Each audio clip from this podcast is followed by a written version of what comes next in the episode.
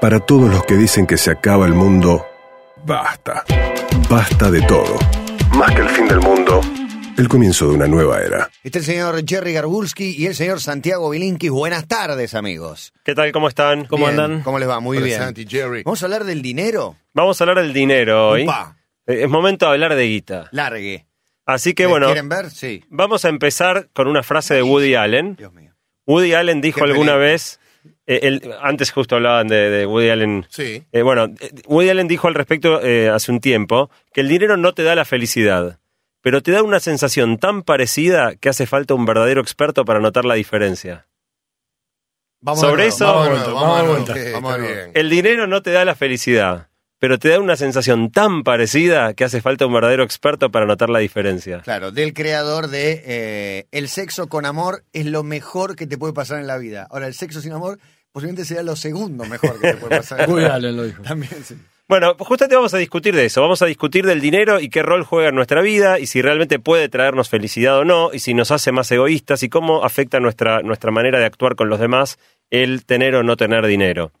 Empecemos por Las decir... dos cosas puede afectar eh, lo que querés plantear, digo, tanto tener como no tener puede afectar la relación. Efectivamente, lo que vamos a ver son varios experimentos que comparan cómo actúa la gente que tiene dinero respecto de la gente que no tiene dinero en diferentes aspectos de la vida y los resultados son francamente muy sorprendentes. Eh, el efecto del dinero, todos sabemos que el dinero es muy importante. De hecho, Dan Ariely, eh, que alguna vez nombramos en la columna, decía que probablemente es la, la invención más genial después de la rueda. Realmente es difícil pensar cómo sería una sociedad sin dinero. Eso lo puede decir alguien que tiene dinero. El que no lo tiene, no sé si le parece. No, bueno, una sociedad sin dinero en el sentido de, de que no existiera una manera de, de- de intermediar los intercambios entre las personas. Y cada vez que vos querés un kilo de harina te- y vos tenés este, una, una bolsa de manzanas, tenés que encontrar a alguien que quiera dar harina y quiera manzanas. El dinero de alguna manera intermedia entre todas las eh, interacciones entre los seres humanos y eso hace que interactuar con otros sea mucho más sencillo. Eh, el problema que eso trae es que en definitiva el dinero no tiene un valor específico y solo vale por aquello que no- nos permite comprar.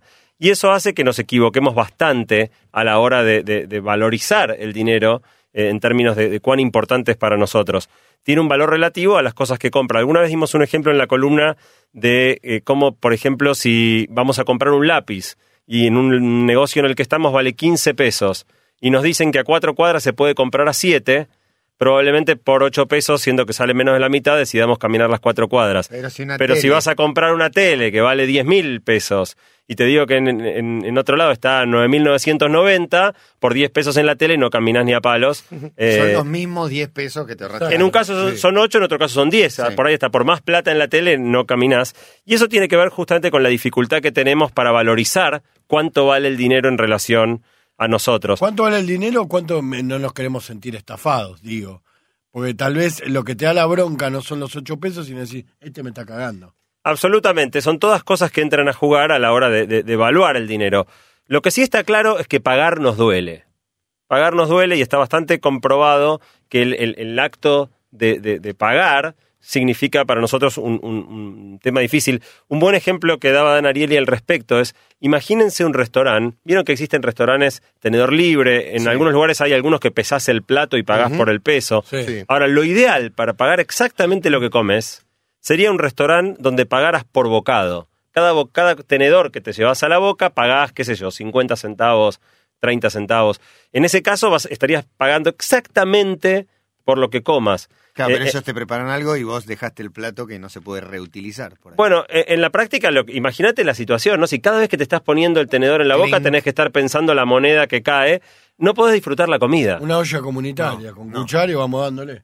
Eh, El acto de pagar te interfiere completamente con el placer de comer. No podrías disfrutar del plato si cada vez que te pones el tenedor a la boca sentís que estás gastando.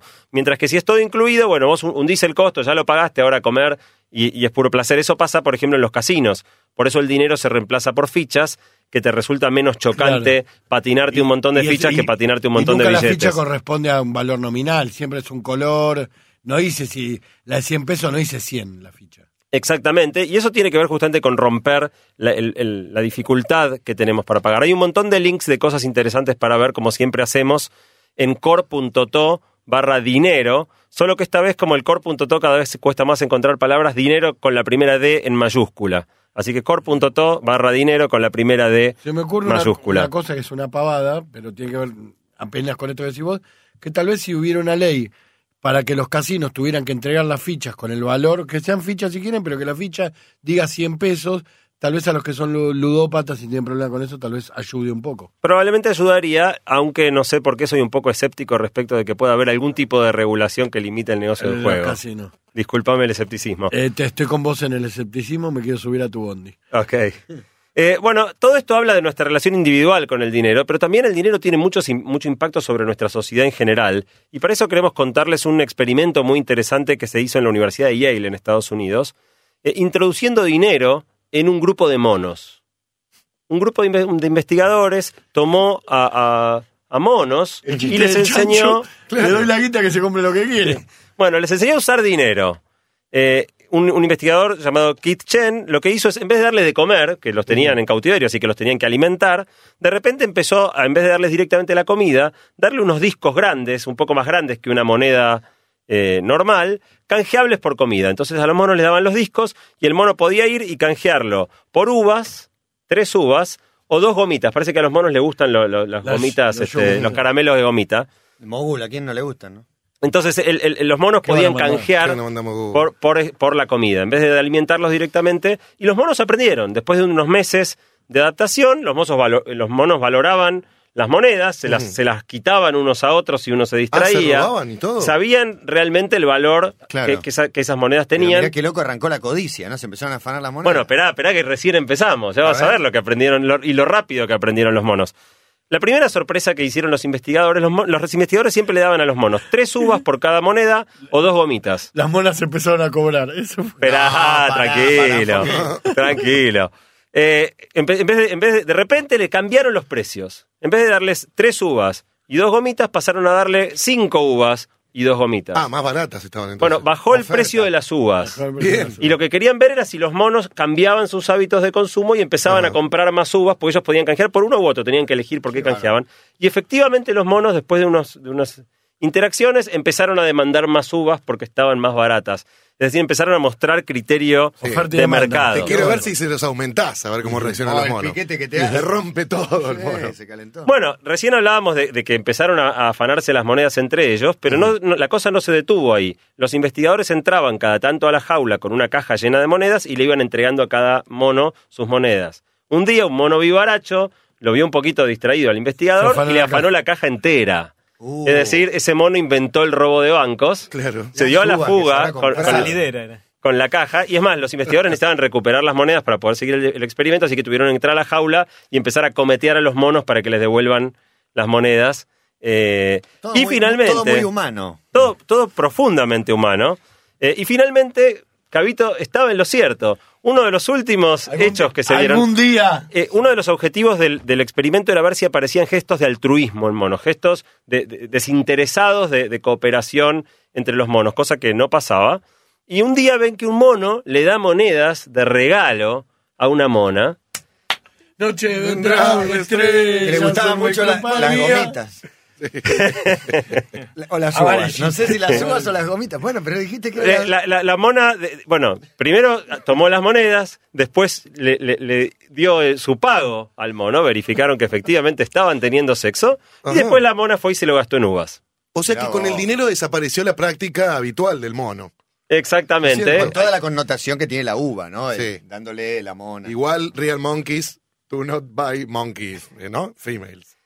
Igual, más allá del aspecto, del aspecto jocoso, es muy llamativo, ¿no? Como la introducción de dinero generó en este grupo de monos un montón de las peores cosas Sí, señor. que tenemos los seres humanos. Y de hecho el experimento fue detenido por miedo a dañar irreparablemente la estructura social de los monos.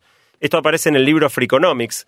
Eh, y los autores del libro terminan diciendo, si los monos fueron eh, eh, tan veloces en volcarse a la prostitución, imagínate cuán rápido el mundo se hubiera llenado de monos asesinos, monos terroristas, monos contaminadores que contribuyeran al calentamiento global, etcétera, ¿no? Claro, Pobre, se cagaron al mono, al mono que ahorró, lo cagaron, le dejaron los bonos, le dejaron las monedas que no las canjeó por nada. Claro.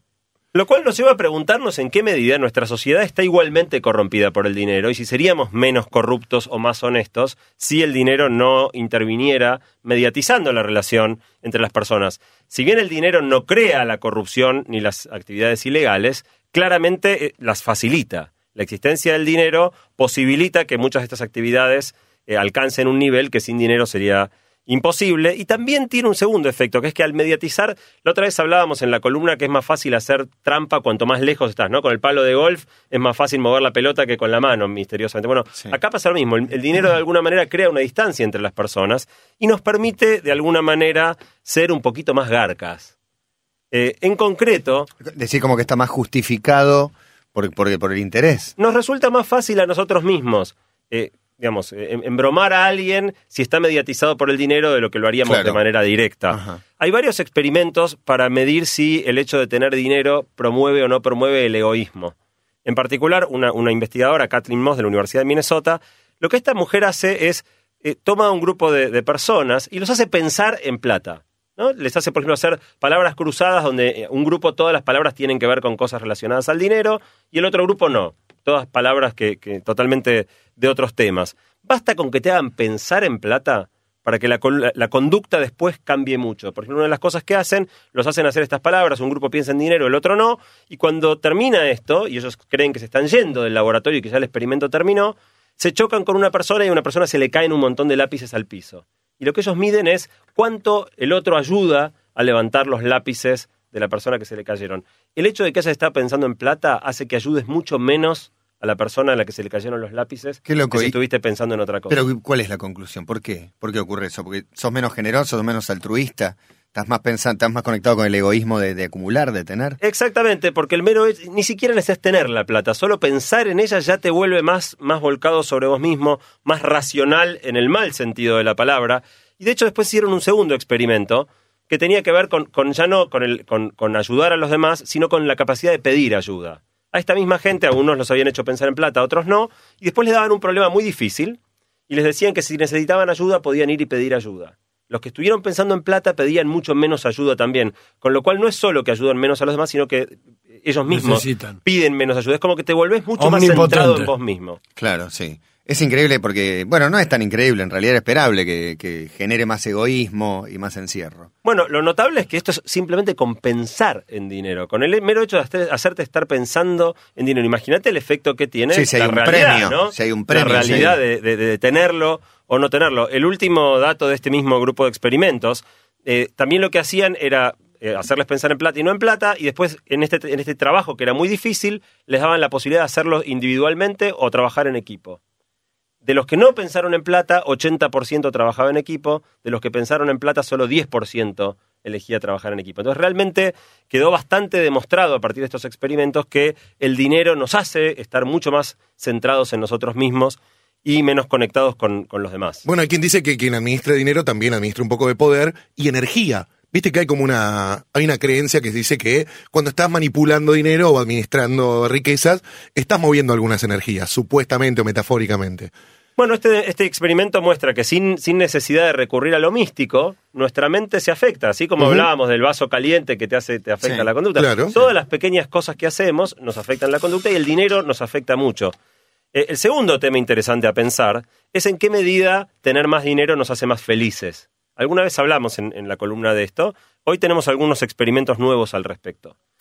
¿Quiere cortar acá, hacer una tanda y demás? ¿O quiere arrancar con un ejemplo? Un querés, e- te, doy este ejemplo y, ahí cortamos. Dale. Eh, este es un ejemplo de la Universidad de Harvard, un científico que se llama Michael Norton. Lo que el tipo hizo fue agarrar a gente de clase media y preguntarle cuán felices ellos creen que serían si ganaran el doble de plata de lo que ganaban. Y en promedio la gente estima que si ganara el doble de plata sería el doble de feliz. Pero tomando la misma medición de felicidad en gente que efectivamente, no la misma persona, pero gente que gana el efectivamente gana el doble, el aumento de felicidad que esta gente reporta es apenas el 9%. Una Es decir, pregunta. Ah, hay- Sí. pero hay un aumento. Ah, bueno, ahí, ahí- ahí va- ahí- Supuestamente. ahí va el punto interesante. Hay- la, la gente cree que el dinero da mucha más felicidad del que realmente da. Es que es el verdadero poder del dinero, que te hace desear algo que cuando lo tenés que por cuando ahí... lo tenés, en el fondo descubrís que, que no te, te cambia la vida. proporcionaba Mm. aquella cosa que, que creías que te iba a dar. Pero la otra cosa interesante es que si uno va viendo a medida que uno va ganando más plata, eh, cuánto efecto tiene en el aumento de la felicidad, te encontrás con que arriba de lo que sería el equivalente en pesos de 35 mil pesos, todo lo que venga por arriba de eso en estudios No cambia de nada. laboratorio no te cambia el nivel de felicidad una vez que tenés tus necesidades Cubiertas. ¿Pero quién estableció? ¿35.000 se estableció? Eh, eh, estaba en dólares, en acá está estudio. traducido, Ah, ok. estudio determinaba un valor equivalente a 35 mil pesos como a partir del, del valor El que gana a partir del cual 50 y el no que te gana cambia 80, mucho. no, no hay mucho. No hay una, una diferencia importante en felicidad. Más dinero, más problemas, dicen también. También. Bueno, eh, vamos a seguir en un ratito nada más porque está la lista. Estamos hablando de un tema muy interesante y que todos paran la oreja más o menos. Te digo, ¿te gustaría que se estrenen de nuevo todas las películas que te dan ganas de ver una y otra vez? Sí, me encantaría. Por suerte, On Video de Speedy te ofrece el mejor cine cuando quieras, las veces que quieras, sin moverte de tu casa. Podés acceder a una gran variedad de contenidos, películas, series, recitales y alquilar los últimos estrenos en HD en el momento que se te cante, que vos quieras. Contratalo por solo 25 pesos por mes durante cuatro meses llamando al 0800-222-2268 o entrando en www.speedy.com barra on video. Nos aclaran que en el casino flotante eh, las fichas que 100 pesos dicen 100. Dice el valor. No, Ok. no Solo somos... 100. ¿Eh? No pesos, dicen siempre no Dicen pesos. 100, perdón. Está bien, está bien. Está aclarado. Tanda y seguimos hablando del poder, el valor y la felicidad vinculada al dinero. Estamos hablando del dinero, de su poder, del poder que tiene tenerlo, porque acá algunos van a, a el poder. El dinero no hace la felicidad, pero nadie quiere compartirla. Contradictorio, dicen eh, por acá. No es el dinero el que es un mero valor de cambio, sino la propiedad privada, generadora de riquezas. Hay muchos, muchas opiniones respecto del dinero y del poder que ellos crean. Los ricos dicen que el dinero no hace la felicidad, pero nunca reparten la suya. Es verdad, en general, los que dicen que insistentemente que el dinero no es importante y demás, son los que lo tienen.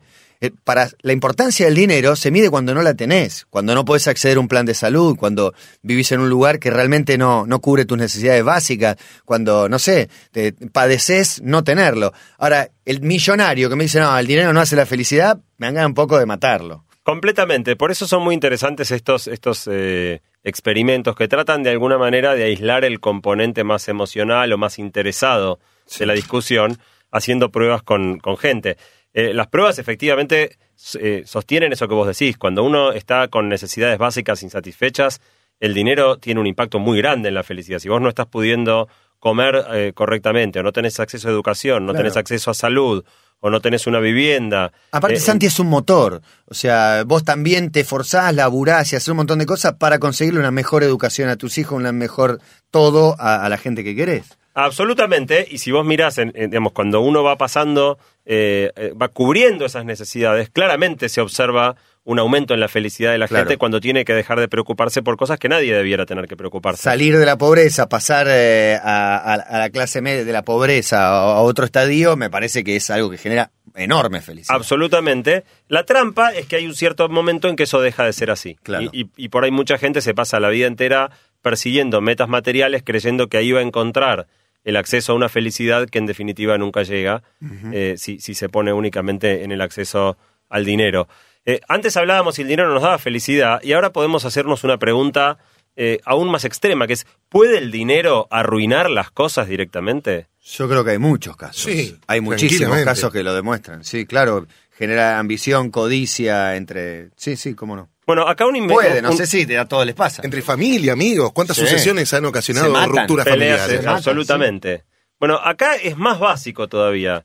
Eh, un investigador también de la Universidad de Harvard, que se llama Jordi Koidbach, eh, lo que hizo fue eh, poner a dos grupos de gente, de nuevo, uno, uno a mirar un protector de pantalla que tiene pececitos y algo lindo, y el otro un protector de pantalla que lo que ve son billetes cayendo, ¿no? De nuevo, hacer que la gente se enfoque en pensamientos relacionados al dinero versus pensamientos relacionados a otras cosas. Eh, y después de eso les daba una barrita de chocolate para que se coman. Y es increíble cómo se puede afectar nuestra conducta de maneras tan estúpidas. Eh, en, el- en la gente que había estado mirando pececitos, tardaba en promedio 45 segundos en comerse el chocolate. La gente que había estado mirando cosas relacionadas al dinero, eso caía a 32 segundos. O sea, eh, se comía con mucha más voracidad, se devoraba el chocolate mucho más rápido el que había estado pensando en dinero que el que no. Pero además después les preguntaban, eh, en una escala de 1 a 7, cuánto ellos habían disfrutado de comer ese chocolate. Y la gente que lo comió tranquilo por no estar pensando en dinero, había disfrutado mucho más de comer el chocolate que los que eh, lo habían comido apurados, producto de haber estado mirando dinero. Con lo cual, en este caso, el dinero hasta se vuelve contraproducente. Hace que cosas sencillas, cosas cotidianas, sin siquiera darnos cuenta, por el apuro, por la voracidad, por, por la ambición, las disfrutemos mucho menos de lo que, de lo que podríamos. Miremos cómo el dinero también afecta nuestra vida diaria en las cosas más chiquitas. Eh, imaginémonos que uno de ustedes salió con una mujer, Sí. tuvo una muy linda velada, fueron al, al teatro, fueron a cenar, la pasaron bárbaro, es la primera cita, la primera salida con esta mujer, y uno está esperando que esto termine con un beso apasionado. ¿no? Entonces la lleva a esta mujer a, a su casa, está llegando a la casa y dice, este es el momento, y cuando uno se está por despedir, se inclina hacia la mujer y antes de darle el beso, le dice, como al pasar, te cuento que esta cita me costó 350 pesos. Obviamente no hay beso después de eso. Ahora, ella sabía... Depende, depende. Eh, depende de la chica también. Bueno, es verdad, puede ser que dependa, Claro. pero es muy probable que con eso una Porque gran mayoría lo haya arruinado, digamos. Eh, ¿Por es, no es interesante porque ella sabía cuánto había gastado él en el teatro, en la cena, en lo que Claro. fuera. Él sabía que ella sabía, ella sabía que él sabía que ella sabía, etcétera. Sin embargo, el solo hecho de mencionarlo No menciona- cambia la atmósfera, No diga Arruina obviamente. todo, nada. arruina Ar- todo. No digas nada. No digas nada de eso. Obvio, ¿cómo no se decir? Pero nos hacemos los boludos los dos. Eso es tácito Es, también. es tácito y eso lleva al beso, si no el Sí. beso quedó, quedó abortado. El beso paga cualquier cosa. Perturbada. O- otra situación, imagínense que ustedes van por la calle y ven un auto parado, que evidentemente está parado en la mitad de la calle y se quedó sin batería. Y hay tres personas atrás empujándolo para ver si lo pueden hacer arrancar. Y les hacen gesto, vení, ayúdame, ayúdame a empujar. Y hay gente que tiene buena pinta, tiene Hay buena gente que onda. le y- esa idea. Claro, y muchos de nosotros quizás vamos y empujamos el auto. Sí. Sí. Ahora imagínate exactamente la misma situación en la cual cuando te llaman dice, vení que te doy cinco pesos para que me ayudes a empujar el auto. ¿Lo harían? Quédatelo los cinco pesos, maestro. Dale, dale, dale, dale. Y empujo igual. Y empujas igual. Algunos, Sí. muchos dirían que ahora ya no. Por cinco Por pesos cinco no lo hago. no. Depende, no lo hago. depende. Claro. Bueno, cinco pesos. Quédatelo, le decís. Ah. Claro, Ahora, no, si- ¿de dónde no lo hago? Cinco Ahora, si te dicen 100 pesos, eh, ahora lo pensás y seguramente lo haces. Eh, Claro. ese mango sí. Eh, si están desprendidos. Ahora es Eh, interesante, ¿no? 20 más. Ah. La, la motivación de uno es, es muy alta cuando es gratis, porque uno lo hace de onda y siente que está ayudando. Claro. Baja muchísimo cuando te pagan dos mangos. Claro. Y de nuevo puede subir si te pagan mucho de nuevo. Sí, ¿No? Entonces, de nuevo, miren qué interesante la dinámica de cómo el dinero entra en nuestra motivación para hacer ciertas cosas. Y cómo juega la dignidad también ahí también. Ahí también. Duplica, ahí también. sí. No, porque sí. uno por poca guita no lo hace. O me pagás bien o te lo hago de onda. Claro. Eso es lo que crees que valés. Es raro, pero estoy de acuerdo con vos. Claro. Estoy de acuerdo, Claro, sí. hay, hay una, un idioma para esto. Cuando uno lo hace de onda se llama un contrato social. Es decir, uno tiene un arreglo social con la otra persona. A- a- en el momento en que uno empieza a cobrar pasa a ser un contrato mercantil. Y las reglas son muy distintas. Claro. No es lo mismo muy poquita plata que gratis. Cambia cualitativamente. Bueno, y el último de los experimentos en, en relación a esto eh, es quizá el más extremo de todos, un científico de la Universidad de Berkeley llamado Paul Piff, que lo que hizo fue poner a dos personas a jugar al, al juego, al- lo que era el, el- el estanciero, el Monopoly, Ajá. en su versión gringa, eh, pero con un- unos retoques en las reglas. Uno, juega, uno jugaba con el doble de plata que el otro en el inicio de la partida, y además el que tenía el doble de plata tiraba con dos dados y el otro tiraba solo con uno, de manera que el juego... que el el- mundo sea más real. el juego estaba claramente armado para que gane uno de los dos. Y empezaban a jugar los dos sabiendo que las reglas estaban así distorsionadas. Y al principio estaban bastante incómodos porque los dos sabían que era injusto y que a uno le había tocado un rol peor y a otro un rol mejor. Pero lo interesante es que una vez que los dejaban jugar un rato más largo, el tipo que estaba muy favorecido por las reglas, a los cinco minutos se olvidaba de la vergüenza, de la incomodidad por la situación y empezaba a disfrutar enormemente y jugaba con saña y lo reventaba al otro. Y era muy notable cómo eh, todo el prurito iba desapareciendo a medida que pasaban los minutos. Y después hicieron directamente un- este mismo grupo de científicos un experimento para medir si la gente que es de clase más alta es más deshonesta, si es menos ética. Y efectivamente la, la conclusión que sacaron fue que sí. Y se armó un enorme escándalo. eh, ¿Cómo lo probaron? Bueno, eh, era, era una serie de experimentos donde, según la clase económica que vos, digamos, cada uno reportaba de qué clase económica pertenecía, y después te daban una, una oportunidad de hacer truchadas, afanarte unos caramelos, digo, pequeños actos eh, poco éticos. Sí. Y efectivamente dicen haber encontrado una correlación entre que cuanto más alta era la clase social, más deshonesta era la gente, y se armó una podrida fenomenal, porque en definitiva lo que están Claro, diciendo es que automáticamente tener más dinero te vuelve más garca, eh, y, y hay una, una gran discusión respecto de, de esta investigación. Sí, o más ambicioso, me tocó conducir eh, Un Sol para los Chicos, un programa solidario cuyo objetivo es recaudar eh, un montón de dinero. Y lo más curioso es que, hablando con la gente de UNICEF, los que más donan son los que menos tienen siempre, en todas las campañas, en todas las colectas, sucede siempre así. El que tiene sus últimos cinco pesitos los pone, y el que tiene un montón, no, por ahí. verdad. No sé por qué sucede, pero la ambición, eh, el dinero llama a la ambición. Pasa lo mismo eh, globalmente, digo, los países más desarrollados, que más ingresos tienen per cápita, eh, ¿se traduce esto que vos decís o en grupo funcionamos distinto? E- Es una buena pregunta. eh, la verdad que no, no sé la respuesta. No, digo, tal vez había una investigación al respecto, por eso te No, pero sí hay, hay diferencias culturales en otros lugares y, y queremos contarles la historia de, de una tribu.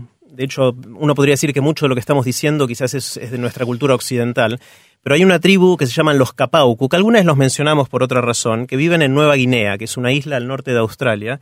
Eh, estos tipos, la primera vez que los conocimos nos encantaron porque ellos creen profundamente que trabajar dos días seguidos trae mala suerte. Aplausos. Capauco, me dijiste Capaucu. Capaucu, Capaucu, ok, Nueva Capaucu. Guinea. Nueva Ahí, Guinea. cuando nos enteramos de esto, levantamos el teléfono y hablamos con nuestro agente de viaje para ver si nos claro. mudábamos ahí. Pero después nos enteramos, nos enteramos de algunas cosas más que les queremos contar ahora y que tienen que ver con la plata. Estos, eh, a pesar de ser una tribu muy primitiva, eh, tienen vidas bastante interesantes. Ellos se dedican a, a sembrar y cosechar distintas cosas y crían cerdos. Eh, de hecho, hay fotos, si quieren ver en core.to barra dinero con D mayúscula. Hay una foto imperdible de los Capaucu. de los Capaucu, que eh, pueden ver su, su vestimenta. Vestimenta Eh, o la ausencia de la misma. Sí, me da la, misma, sensación por tu un- cara. Con un aditamento interesante. Un accesorio que no vi Yo por acá por Cabo le va a Palermo. gustar el aditamento. Bueno, Sí. Bueno. los aditamentos. Los Capaucu tienen la característica Ah, de, devolviendo, ¿no? Te queda de barra dinero con la D mayúscula. a pesar de ser una tribu muy primitiva, son hipercapitalistas. Eh, por ejemplo, ¿Cómo? en su idioma no tienen una palabra para lo que nosotros llamamos regalo. Lo más Ajá. parecido que tienen a eso es una palabra que significa te lo doy hasta que te mueras, pero cuando te mueras tus descendientes me lo tienen que devolver. Mamita. Eh, ellos Son muy tienen, realistas. los Sí. Es una especie de Un comodato. comodato se llama. Tienen, eh, ti- eh, tienen una moneda que se llama el tabu, que en lugar de ser billetes y monedas son unas, unos caracoles. Ajá. Esto creo que lo nombraste. Lo mencionamos parte al pasar sí. en, en- en- Sí. en otro, por otro tema. Eh, con estos caracoles compran y venden cerdos, pero también esposas. O sea, si uno hace mucha riqueza, puede comprarse varias esposas y de hecho hay gente que tiene hasta 10 o 12 Sí, el hecho de, tener muchas mujeres es eh, símbolo de riqueza. De riqueza, claro. Y boludo, general. un boludo. Y tienen, mucha cultura de ahorro y de préstamo. Este, la gente que compra y vende cerdos y le va bien en esto, ahorra un montón de estos caracoles, el tabu, y tiene una cultura de prestar. Está muy bien visto que vos prestes la plata, pero no existe el concepto de interés. ¿Y presto la germu? La- eso no. Tampoco, eso no. Puedes no prestar la plata visto. para comprar una germu, pero no la germu. Eh, no tienen el concepto de interés. Es decir, si yo te presto cabito plata, Sí. vos me devolvés la plata que yo te presté, pero no, no se le suma interés. Me devolvés No, la misma plata. Exacto. Pero en forma de agradecimiento de que te presté esa plata, me debes lealtad política. Es decir, si yo me postulo como candidato a jefe del pueblo, vos votás por mí. Porque el, yo te el presté- afamado clientelismo. Es un es clientelismo del otro lado del mundo. Sí. Eh, y es tan fuerte esta cultura de prestar que si vos no prestás y acumulás mucha plata, está bien visto culturalmente que vengan y te maten. No. Y sí. O sea que es muy fuerte, es muy fuerte eso. Y es interesante porque nos fuimos al otro lado del mundo para encontrar, encontrar una cultura que supuestamente es muy distinta a la nuestra, pero termina siendo una caricatura Claro. de nosotros mismos. ¿no? Es como lo de los monos también. Buscaste otra especie, otra manera. Sin embargo, hay algunos patrones que se repiten. Que, se repiten hasta en otras especies, en otras, de- dentro de la especie humana, en otras culturas. Finalmente, un comentario interesante. Eh, hay una manera inesperada en la cual el dinero puede darnos felicidad. Lo descubrió también este mismo científico que hablábamos an- antes, Michael Norton, de la Universidad de Harvard, con un experimento El en el cual Norton, le daba Norton, a un Norton. grupo de gente un sobre con 20 dólares. Y a la mitad le decía, toma estos 20 dólares, antes del final del día te los tenés que gastar en lo que vos quieras para vos. Y a la otra mitad le daban el mismo sobre y le decían, antes del final del día tenés que gastar esta plata en otra persona. Y la gente que gasta en otros reportaba mucha más felicidad que la gente que se gastaba el dinero en sí mismo. En todos los casos no era plata propia, era plata que le habían dado para gastar. Era plata que le habían dado para gastar, pero en definitiva la Daba sorpresa, la sorpresa es que gastar en otros produce más felicidad que gastar en uno mismo. Mirá vos, una curiosidad. Me acuerdo la película eh, que había que tenía que gastar tres palos verdes para En ganar un día, 300 en un día. No, cuánto en un día. Era, Hace en- 500 negro, años la vi. Muy, muy gracioso. Se compraba un iceberg, me acuerdo, y lo traía, lo hacía traer. Tenía que reportar los gastos. Ahora, si, si el dinero nos trae tantos problemas, uno podría preguntarse si no sería una mejor, mejor una sociedad en la cual no haya dinero directamente. Muchos recomiendan Zeitgeist, que, bueno. Eh, Habla de muchas de estas cosas. Una manera de una sociedad más evolucionada, en realidad, sin usar dinero. Bueno, y un experimento que va en esta dirección es Burning Man, del cual hablamos hace un año. sí. Eh, y que vos fuiste un par de yo veces estuve un par en de el veces. desierto de California. En, Nevada, ahí En cerquita, al lado de, de California. Y es un experimento interesante, porque este es en, cerca de Reno, ahí en el norte de Nevada, dura una semana, en el cual la gente va al desierto desde hace 30 años, es la primera semana de septiembre, eh, a crear una ciudad sustentable. Esta gente llega ahí, construye cosas y después de una semana se tiene que ir y no tiene que quedar absolutamente ningún rastro de que la gente pasó por ahí. Tiene que ser totalmente limpia. Tiene que ser limpia, no puede caer una gota de agua sucia al suelo. Y la idea es ir ahí a expresarse artísticamente de manera extrema. La gente lleva su arte, crea su arte o hace arte con su propio cuerpo. Hay mucho nudismo, mucho culto a la, a la belleza de- del cuerpo. Eh, y el- la regla es que no hay dinero. Está prohibido durante esa semana el uso del dinero. Hay canje, hay, Hay, regalos. hay regalo, principalmente también canje, pero principalmente regalo. La gente va ahí a un lugar muy inhóspito, 40 grados de día, 0 grados de noche, un polvo que se te pega a la piel que es horrible. Hay que ir muy preparado, hay que cuidarse mucho, hay que cuidar a los otros y está prohibido el uso del dinero. Con lo cual uno tiene que llevar todo lo que hace falta o arreglar con otra gente para llevar entre todos lo que necesitan para subsistir. ¿Cuánto tiempo te quedás? Es una semana. O sea, tenés que llevar comida para una Sí, semana. y cuatro litros de agua por día, hay, hay muchas cosas que, que hay que, que hay que llevar. Ahora es interesante porque uno dice, un lugar con bastante, es bastante permisivo para el consumo de drogas, el, eh, tomar alcohol, casi no hay seguridad, no hay policía, y sin embargo 50.000 personas que son las que se juntan ahí, hay cero violencia. Ujú. Entonces, si uno está acostumbrado a nuestra sociedad donde hay violencia todo el tiempo, una de las cosas que vemos es que el dinero de alguna manera nos hace un poquito más violentos Nos corrompe. Y sí. nos corrompe y nos hace prestar atención a otras cosas que llevan muchas veces a la violencia. Pasan los monos. Pasan los monos inclusive. Claro. En este lugar está prohibido el dinero y, hace, y eso hace que esta cultura de dar, de regalar, genere una onda totalmente distinta. Vos vas caminando por ahí, se te acerca alguien, te regala algo y sigue caminando, alguien que jamás vas a volver a ver. Eso sería raro que pase en una sociedad en la cual el dinero es la forma en que Claro, intercambiamos es más, no solo, no solo eso, disculpa, me mato. eh, digo, ahora hasta desconfiamos de quién te regala a alguien. Si vos ahora vas caminando por la calle, yo me aparezco, no me conoces en ningún lado, y te doy una bolsa con, con una camisa o lo que fuera, no la agarrás.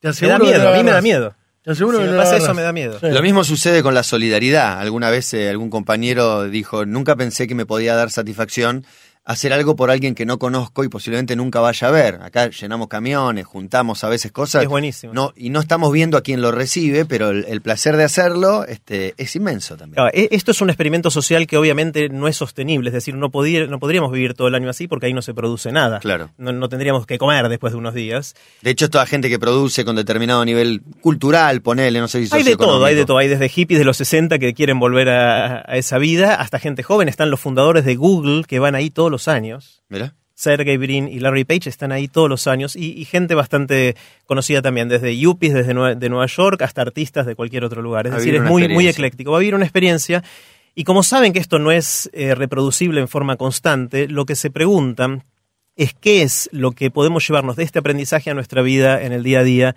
en la gran ciudad donde viva cada uno. Y mucha gente se lleva este tipo de experiencias, de lo lindo que es a veces poder regalar o recibir un regalo simplemente por, porque sí. Acá uno pone un ejemplo con algo que había, no sé si lo habían comentado acá. Estaba muy contento con mi sueldo, muy contento. Por primera vez había hecho una diferencia económica, hasta que me di cuenta que los chicos del depósito cobraban lo mismo que yo.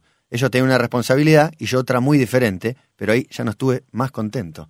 Necesitaba más, dice Federico. Esto que decíamos, eh, ¿cuánto querés ganar? ¿Vos ganas 10, eh, pero el resto gana 5? ¿O vos ganas 5 y el resto gana 4? ¿Qué prefieres? No me acuerdo cómo era la Sí, sí, algo así, hecho. exactamente así. La gente elegía ganar menos, pero más que sus pares. Exacto. Exactamente. Inclusive una de las claves de la felicidad, esto también lo mencionamos otra vez, es si sos hombre, casarte con una mujer cuya hermana esté casada con un hombre que gane menos que vos. De nuevo, que- no, digo, tu concuñado gane menos que vos. Eso. Sí, sí, son dos hermanas y a vos te va mejor que al marido de la hermana. Yo Claro. prefiero que mi cuñado esté fuerte. Cuñado o tu mujer. Pero eso genera felicidad, Es, supuestamente. es, es, un, es un poco un chiste, pero Sí, esto sí. de que es relativo el tema de cuánto ganamos, ¿no? O sea, el, el ejemplo que damos nosotros es si vos ganas 100, pero todo tu entorno gana 90, vas a estar más contento que si ganas 120, pero todo tu entorno gana 130. Claro. Para mi laburo, perdón, no Sí. estaba contento, dice Tincho, pedí un aumento del 25%, me lo dieron, seguí descontento y decidí irme. Está bien. Se dio cuenta que no era por ahí. No, No no, era era por guita. Completamente. De hecho, en, en una de las charlas más legendarias que organizamos en TEDx, una charla que dio Adrián Paenza, tal vez Matías vos te acuerdes, en un, en un TEDx joven, él terminó la charla diciendo que él había alcanzado el éxito y que, no había, que había encontrado que la cumbre era un lugar vacío. Eh, y fue muy impactante el final. Ah, lo- Los que quieran ver esa charla está en coro.to barra paenza. Bueno, cierra Santi. Sí, no, para terminar, eh, una, comentarles una cosa en realidad sobre otro tema, que es un, un concurso sin fines de lucro en el que un grupo de gente venimos trabajando que puede ser interesante para los oyentes. Se llama Impactec. Eh, ustedes tal vez recuerdan que hace un par de años atrás lo estuve estudiando en la NASA y buena parte de todo esto que venimos charlando tiene que ver con todos los temas en los que empecé a meterme cuando estuve en este lugar, Singularity University, estudian- estudiando ahí en una sede de la NASA. Bueno, la idea es mandar una persona de Argentina con una beca total, con todo pago para ir Ah, a estudiar donde yo estuve Muy estudiando. bien, Muy bueno. Eh, y para participar hay que ir a esta página, impactec.com.ar, y es un concurso de ideas. Son ideas para mejorarle la vida a un millón de argentinos.